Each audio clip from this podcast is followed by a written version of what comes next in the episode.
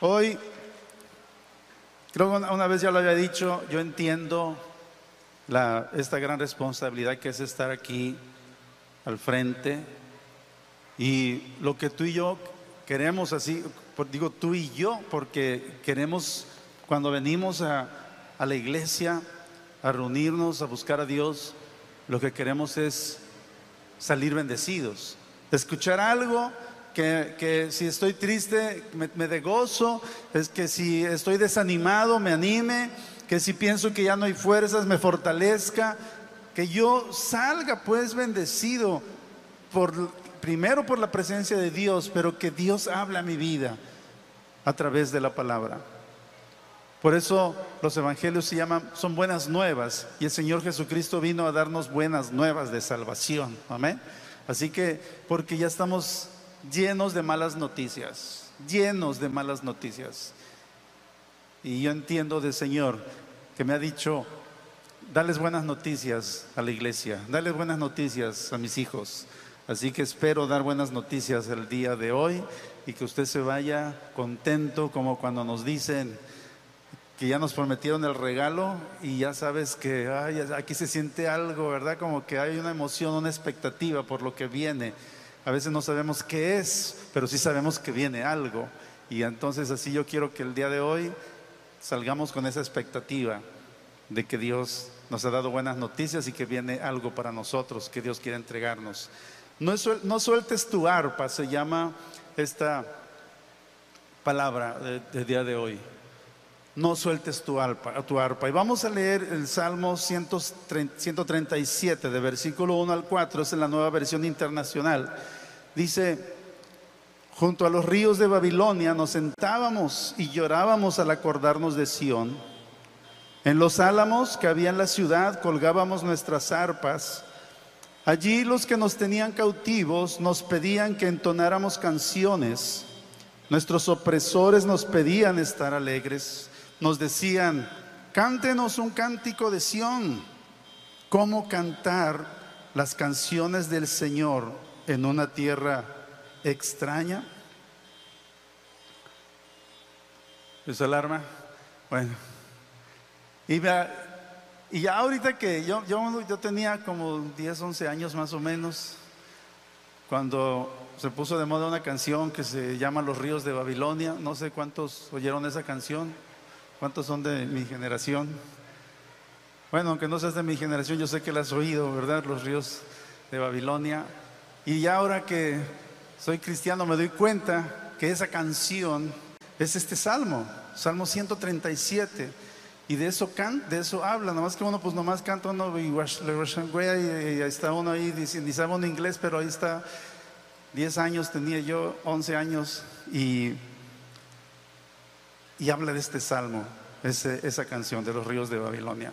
Y dice, cuando estaban cautivos, dice que estaban en el río y sus captores, los de Babilonia, les pedían que cantaran sus canciones del Señor. Ellos sabían que el pueblo de Dios adoraba a Dios. Ellos los habían oído cantar a Dios y ellos les pedían que cantaran.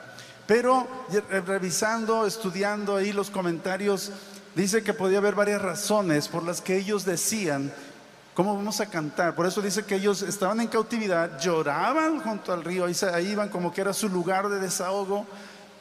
Y está hablando en tiempo pasado. Dice, ahí nos sentábamos.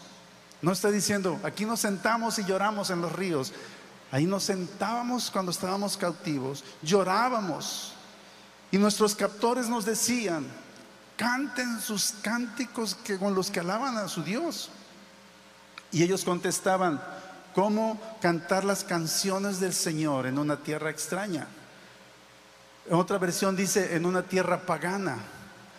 Y entonces hay algunos comentaristas que dicen que posiblemente ellos estaban, los, los de Babilonia se burlaban de ellos, porque como que ellos eran, pues era gente pagana que le gustaba la pachanga y no tenían al Dios de, Israel.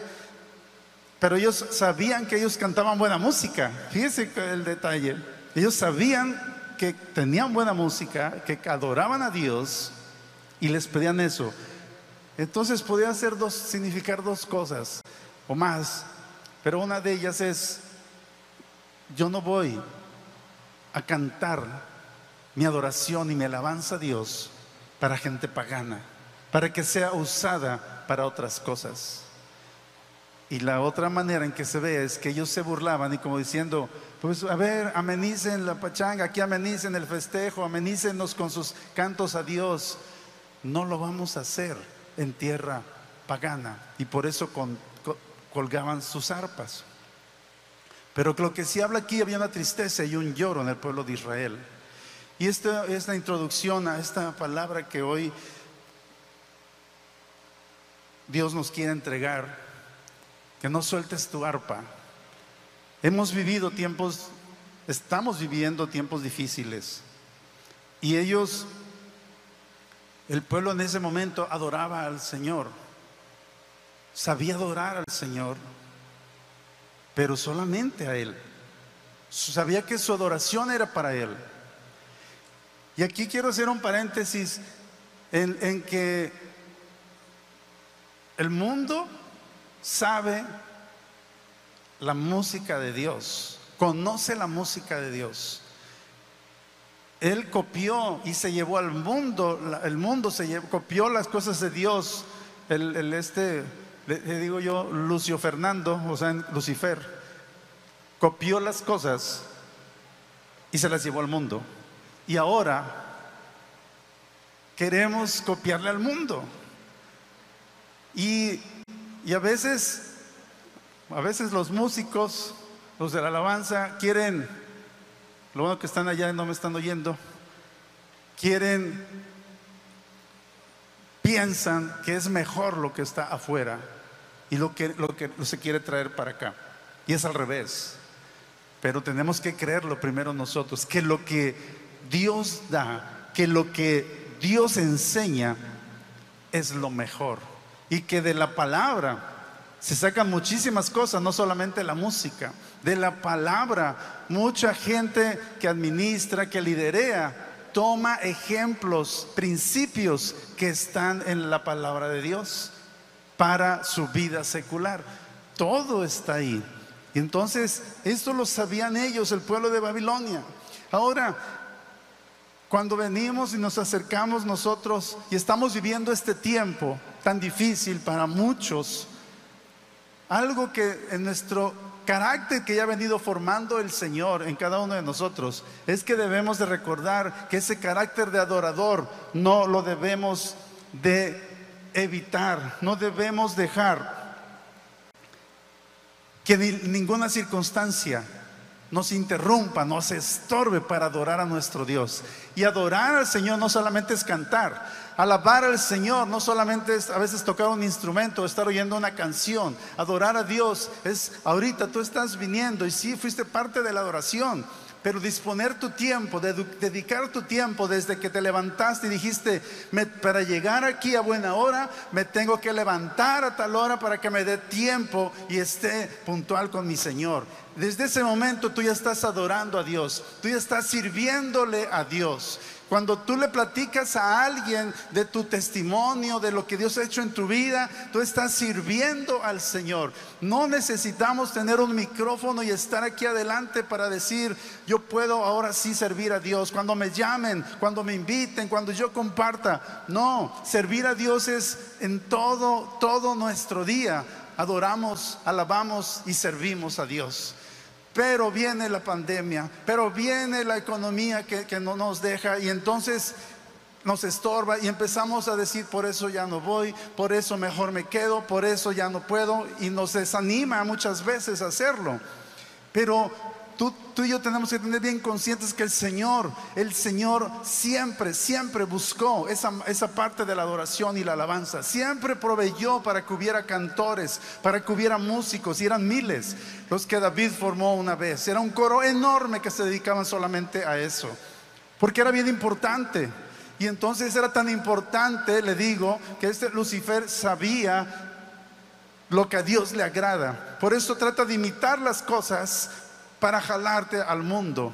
Y lo que tú y yo tenemos que tener bien claro es, Dios me ha dado un llamado. Estas últimas semanas nos hemos hablado mucho de esto, nuestra identidad, el nombre que Dios te dio ahora en Cristo, te, te identifica con un propósito a futuro.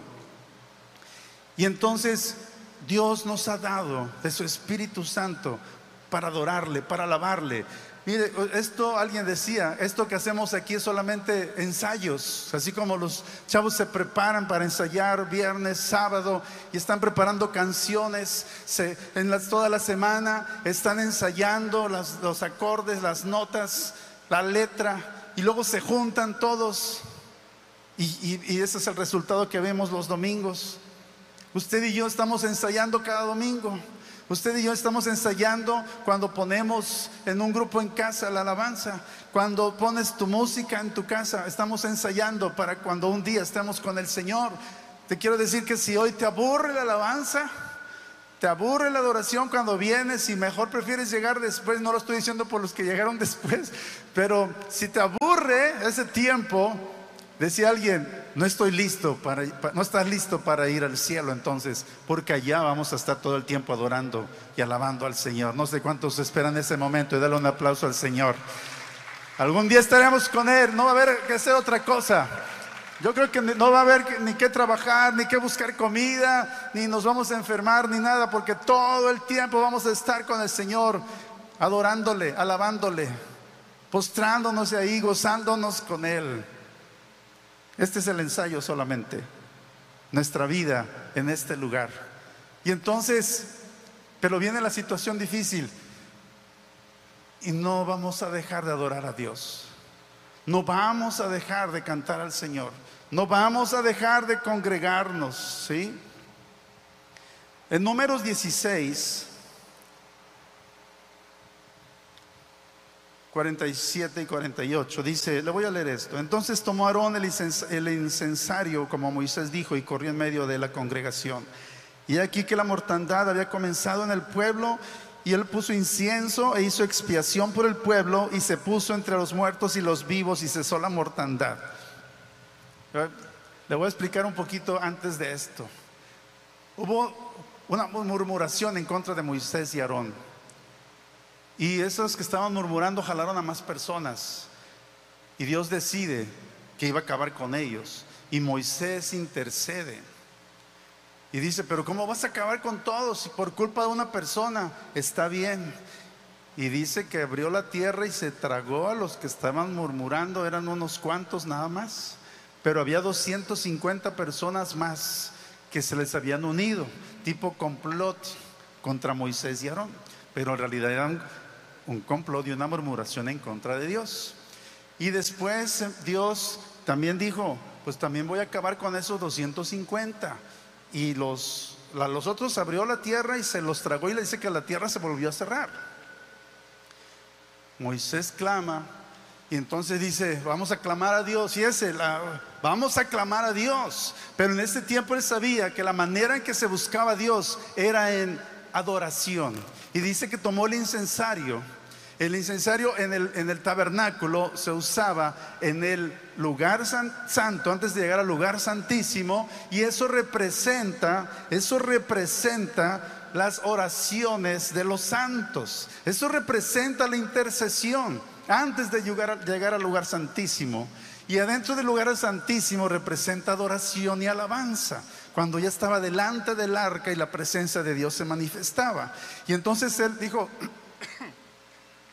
el incensario, vamos a clamar a Dios, ve y tómalo. Y vamos, vamos a hacer expiación, y hacer expiación era y pedir perdón por todos los pecados. Y entonces agarró el incensario y ahí iba,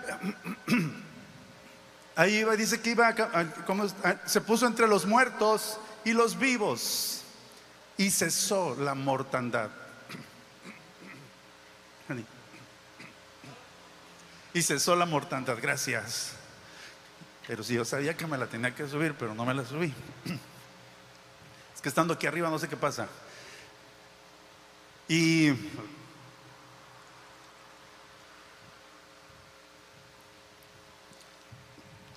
Y lo que él dijo, ¿cuál, cuál era? ¿Qué, ¿Qué hago? ¿Qué hago? Adorar a Dios. Por eso dice, suba mi oración como el incienso, como la ofrenda de la tarde. Por eso lo compara a eso la palabra, el salmo es otro salmo. Y él adora a Dios, adora a Dios. Y cuando Dios ve la adoración, detiene la mortandad que había ya programado para acabar con todos por, a causa de la murmuración. Qué bueno que hoy estamos bajo la gracia. Si no, híjole, cuánta murmuración ya hubiera, ya hubiéramos caído cuántos. No sé, yo no sé qué, está pasando cada uno, Dios sí lo sabe. Pero lo que sí sé, lo que sí sé es que cuando tú y yo adoramos a Dios y buscamos a Dios, Dios va a detener lo que tenga que detener en nuestra vida, en nuestra familia, lo que nos esté afectando. No sé si hay enfermedad, no sé si tu economía está mal, no sé si hay algo que está pasando ahí en relaciones familiares, matrimoniales, yo no sé, pero lo que sí sé es que cuando tú y yo adoramos a Dios porque lo dice la palabra, entonces Dios detiene las cosas porque Él siempre está con nosotros. Salmo 68.1 dice, levántese Dios, sean esparcidos sus enemigos y huyan de su presencia los que le aborrecen. Cuando tú y yo adoramos a Dios, estamos levantando el nombre del Señor, estamos glorificando el nombre de Dios. ¿Y sabes qué sucede? Sus enemigos son esparcidos. Nuestros enemigos, aquí hay que entenderlo bien, por eso dice, en otra versión dice, levantemos a Dios, no le está hablando así, levántese Dios, no, está diciendo, levantemos el nombre del Señor y los enemigos serán esparcidos y van a oirar en presencia de los que le aborrecen. Amén. Y no estoy hablando del vecino, no estoy hablando del compañero de trabajo que él la trae contra usted, estoy hablando de todo aquello que nos quiere robar, que nos quiere matar, que nos quiere destruir y que ahorita prácticamente tiene el nombre de COVID y que ahorita tiene prácticamente el nombre de economía y que tiene otras más cosas, ¿sí? ponle el nombre que tú quieras, pero dice que cuando tú y yo alabamos al Señor, cuando levantamos al Señor, vamos a ver a nuestros enemigos como huyen. Cómo huyen. Ellos van a ver, ahí viene este, este, este hijo de Dios. Cuidado, porque cuando abre la boca, salimos corriendo. Porque no hay nadie mayor que nuestro Dios. La enfermedad no es mayor que Dios, el problema económico no es mayor que nuestro Dios. Tenemos a alguien, a Jesucristo, que le fue dado un nombre que es sobre todo nombre para que en su nombre se doble toda rodilla en los cielos, en la tierra y debajo de la tierra. Su Jesucristo es mayor, mayor que COVID, mayor que escasez, mayor que sin trabajo, mayor que enfermedad. Ese nombre es sobre todo nombre. Y si tú y yo adoramos ese nombre y lo levantamos, veremos cómo las cosas empiezan a cambiar. Amén, si estamos aquí. Segunda de Crónicas 20. 19 al 21, voy a leerlo rápido. Dice, que después los levitas de los clanes de Coad y de Coré se pusieron de pie para alabar a viva voz al Señor, Dios de Israel. Temprano a la mañana siguiente el ejército de Judá salió al desierto de Tecoa de camino. El rey Josafat se detuvo y dijo, escúchenme habitantes de Judá y de Jerusalén. Crean en el Señor su Dios y podrán permanecer firmes. Créanles a sus profetas y tendrán éxito. Después de consultar con, el pueblo, el rey nombró cantores que caminaran delante del ejército, cantando al Señor y alabándolo por su santo esplendor. Esto es lo que cantaban. Den gracias al Señor, su fiel amor perdura para siempre. Cuando tú y yo buscamos a Dios, antes de esto, usted lea todo el capítulo 20 Ahí estaban levantándose y preparándose para pelear. Y entonces el rey está diciendo, este, vamos, ¿cuál es la estrategia? Profeta, ¿qué dice Dios? ¿Cómo vamos a pelear? ¿Qué armas agarramos? ¿Cómo nos preparamos? Y dice el profeta, Dios dice así, manda por delante a los cantores porque esta vez no habrá necesidad de que peleen. ¿Y cuántos no quieren esa estrategia? ¿Verdad que sí queremos eso? ya estamos hablando de, espada, de ejército, de guerra. Y Dios dice, mi hijo, ahí es donde dice, estad quietos y ver la salvación de Jehová vuestro Dios. ¿Cuál era la estrategia? No van a ocupar espadas, no van a ocupar lanzas, no van a ocupar nada. Manda a los cantores por delante. Esa es la estrategia que Dios ha mandado, le dijo el profeta. ¿Y sabe qué pasó? Cuando empezaron a cantar, bueno, el rey lo dice y lo, dice al pueblo y lo dice al ejército. ¿Qué cree que pasó? Los que se habían juntado llegaron a un lugar y se empezaron a pelear entre ellos y entre ellos solitos se terminaron. Y, y ellos, el pueblo de Dios solamente estaba viendo y siguió cantando y siguió cantando. Yo hoy te quiero decir de parte de Dios que, que, tú veas que cuando tú y yo estamos cantando a Dios, Dios permíteme ver cómo mis enemigos están cayendo, cómo mis enemigos se pelean entre ellos, cómo mis enemigos se matan solitos entre ellos para que yo pueda tomar las bendiciones que habían querido detener que llegaran a mi vida, a mis manos, para que yo las reciba. Pero ¿qué es lo que tú y yo tenemos que hacer entonces? Es alabar y no dejar de adorar a nuestro Dios nunca. Pero es que estoy enfermo adora a Dios. Pero es que tienes al familiar encamado, ponle ahí ahorita la predicación, ponle los cantos, ponle palabra de Dios ahí a un lado. Pero es que está en coma, lo va a oír porque Dios habla al espíritu, Dios habla al alma y lo va a recibir y va a recibir la bendición de Dios y va a recibir el milagro de Dios porque el, el incienso estaba ahí entre vivos y muertos, dice que se paseaba el sacerdote y detuvo la mortandad del Señor. Y hay ocasiones en que el Señor solamente nos está pidiendo que adoremos, que le cantemos. En una parte dice que no es con espada ni con ejército, sino con su Santo Espíritu. Nos la pone bien fácil el Señor, porque Dios quiere que tú y yo le adoremos, porque Él quiere que sus hijos no se distraigan en otra cosa. Amén. Y no estoy, dale el aplauso al Señor. Y no estoy hablando de que, híjole Dios, vamos a comprar toneladas de bocinas, vamos a comprar toneladas de poder para que retumbe todo este lugar. No hablo de eso. Él ve el corazón, Él ve cuando tú y yo nos estamos humillando. Quiero decirte algo. No adora el que tiene todo ya bien el que está satisfecho, el que le está yendo bien, ah, ahora sí ya puedo adorarte, Señor, me está yendo bien. No, el adorador es toda la vida, en medio de los problemas, en medio de lo que no esperaba, en medio de la enfermedad. Yo te voy a seguir adorando, Señor, porque yo sé que ahí está mi victoria, porque yo sé que ahí está lo que tú me has prometido. Y no voy a colgar el arpa, el arpa, no la voy a dejar ahí. Y, y cuando cambie el tiempo, cuando volvamos a la normalidad, cuando ya nos pongan en semáforo blanco, no sé, ya quiten hasta el verde y cuando quiten los porcentajes de ocupación y cuando quiten las reglas, no, Dios dice tú, yo, tú adórame, tú adórame y el Espíritu Santo nos está diciendo hoy, no dejes de adorar. No dejes de alabar al Señor. Ahí está la victoria. Dios te va a guardar. Dios te ha guardado hasta ahorita. Te va a seguir guardando. No lo dejes de hacer porque el enemigo quiere que tú y yo dejemos de hacerlo. Porque sabe que ahí somos vulnerables. Porque sabe que ahí Él se puede meter. Porque sabe que ahí vamos a empezar con los reclamos. Porque vamos a, a, sobreestimar los problemas. Y entonces me voy a olvidar de la adoración. Y, van a empezar a poner los pretextos. Y no vayas, y acuérdate, si vas vas a gastar, y no tienes eso, y ahorita no puedes, y debe Dios entiende esto, sí, Dios lo entiende, pero Dios entiende que yo no puedo dejar de adorarle si quiero agradar a Dios, si quiero la bendición de Dios.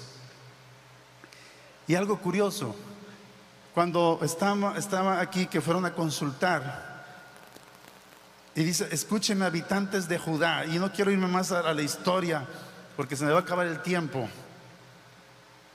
Pero Judá significa alabanzas a Dios.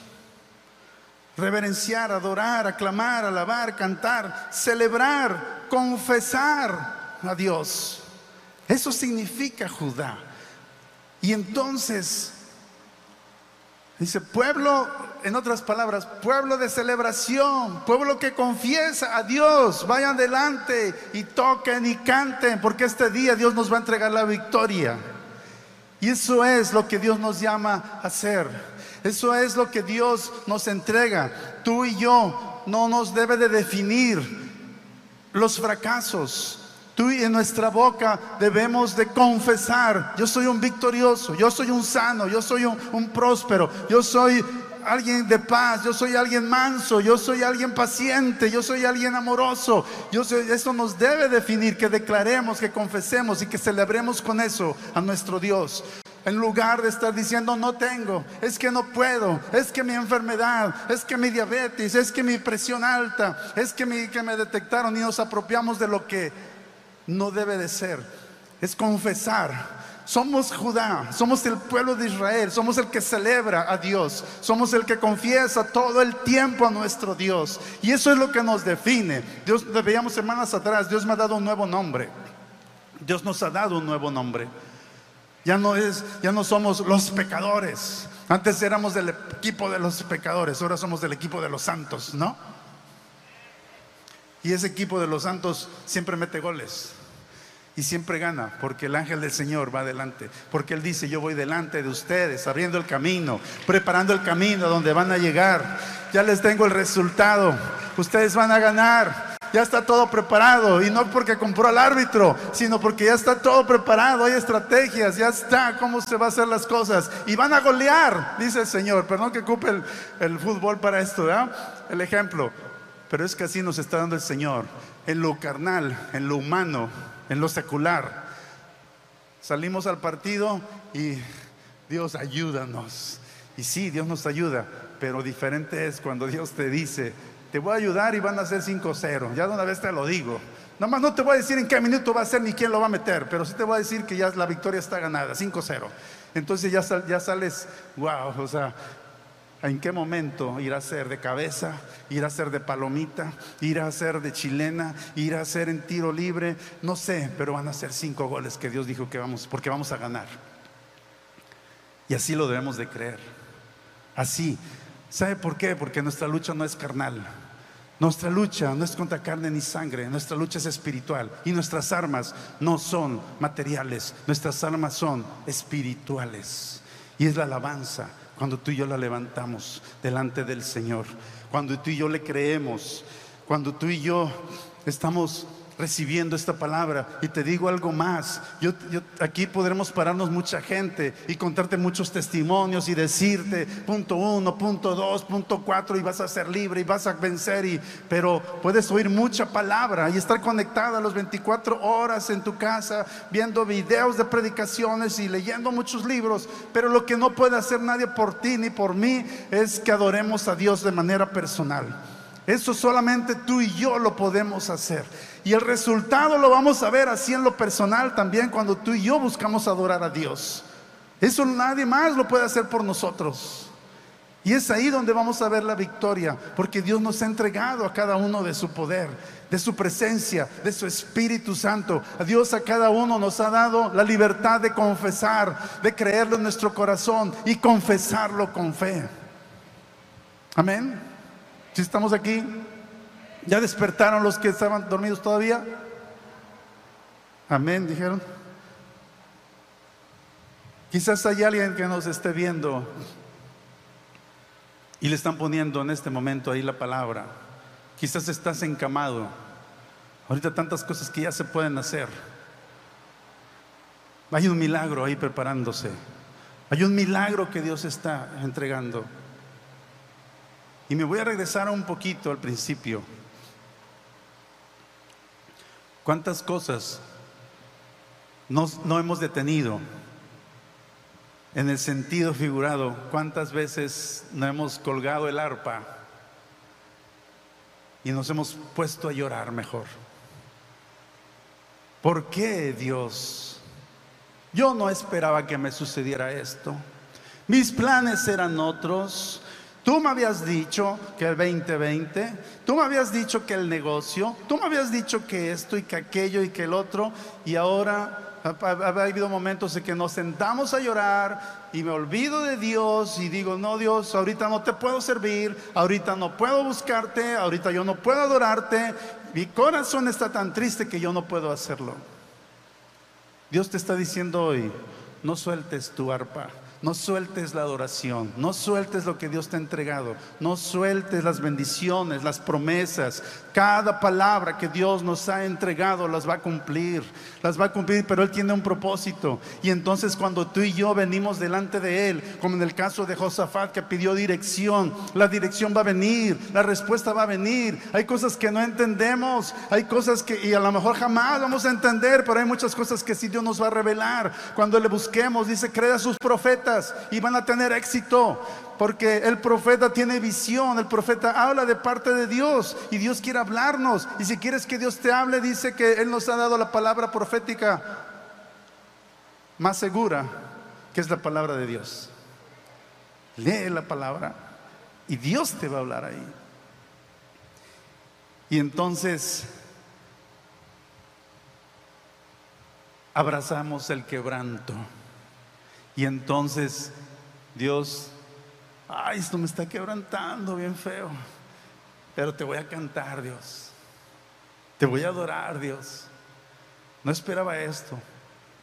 Ay, Dios, ¿por qué te llevaste a papá? ¿Por qué te llevaste a mi hijo? ¿Por qué te llevaste a mi hermano? Y, y ponle tu lista. Pero te voy a cantar, Señor. Te voy a cantar. No voy a tirar ni a soltar mi arpa. No voy a dejar de adorarte, no voy a dejar de servirte, no voy a dejar, Señor, de ser generoso, no voy a dejar, Señor, de buscarte, porque yo sé que la bendición viene de ti, hay un propósito, hay un propósito. Y si es necesario que yo pase por este quebranto, Señor, lo voy a abrazar, porque hay un propósito en esto, y yo quiero que tu poder se fortalezca en este quebranto que estoy viviendo. Y quiero pasar esa prueba te recuerdo, ahí estaba hablando en tiempo pasado. Ahí llorábamos, ahí nos sentábamos, ahí soltábamos, colgábamos nuestras arpas en el, en el sauce, en el álamo. Porque después Dios los liberó. Dios no quiere tenernos cautivos. Dios quiere que siempre adoremos y que experimentemos esto. Grupo de alabanza, por favor. Dios quiere tenernos siempre, siempre, siempre adorándole. Dios nos quiere ver siempre así. Yo siempre lo veo de esta manera, como cuando nuestros hijos iban al kinder y su primer participación que les hacían y en el programa donde iban todos los papás. Yo no sé qué pasaba con los demás niños, uno solamente estábamos viendo a nuestro hijo, a nuestra hija apenas se podía mover y apenas y, ellos viendo a la maestra los pasos y la maestra deshaciéndose por todo lo que habían ensayado y los niños de pero, pero es mi hijo el que está ahí, es mi hija y la foto y todo eso y, y, lo hizo mal y quizás no siguió nada de lo que le habían enseñado, pero es mi hijo el que está ahí y nosotros nos gozamos por eso, por ver al hijo ahí.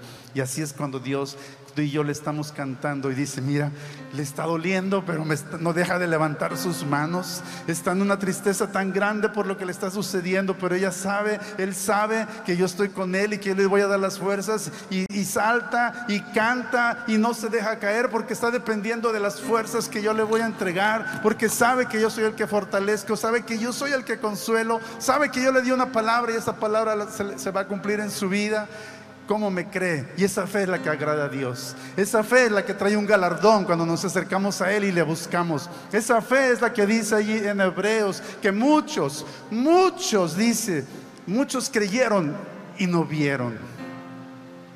Y así vivieron esperando la promesa y nunca la vieron. Pero con fe y paciencia se heredan las promesas. Pero hoy nos dice, no sueltes tu arpa. No sé cuántos quieren adorar al Señor.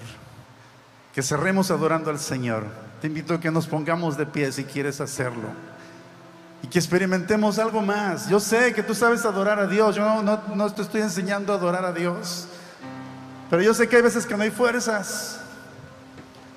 Pero yo sé que hay momentos en que Dios nos toca de una manera especial. Hace muchos años, yo me acuerdo, iba en el carro yendo ahí, era de cassette todavía. Y entonces empiezo, iba, iba manejando y entonces llega a la canción de las 99, creo que tiene otro nombre, donde dice de mesa de Marcos Witt que él dejó a las 99 y se fue a buscar las otras. Y cuando empecé a oír eso, empecé a llorar. Yo no iba orando, yo no iba a pedir, Dios, tócame. Cuando oí eso, empecé, me tuve que orillar porque no podía manejar de que iba a llorar y llore por lo que Dios estaba hablando a través de ese canto. Hay un toque de parte de Dios.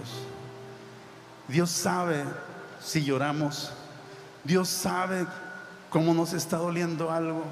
Pero Dios dice, lo vas a superar porque yo estoy contigo. Yo soy mayor que cualquier problema, que cualquier situación. Adórame, adórame, adórame. Cierra tus ojos y vamos a adorar al Señor. Que el día de hoy, te decía al principio, sea no un domingo más. Que el día de hoy esté marcando un tiempo diferente de adoración. Un tiempo diferente de fuerzas nuevas. Moldea a nosotros ese carácter de adorador. Todo el día, Señor. Todos los días. Todos los días. Todos los días, Señor. Todos los días hay tiempos nuevos que tú estás haciendo, que tú estás trayendo, Señor. Tiempos nuevos de adoración. Tiempos nuevos que tú estás trayendo. Tiempos en que veremos a los enemigos correr Tiempos que estaremos viendo cómo huye delante de nosotros todo el que se levante en nuestra contra. Porque tú lo haces caer, Señor. Grítalo. Grítalo, alaba al Señor.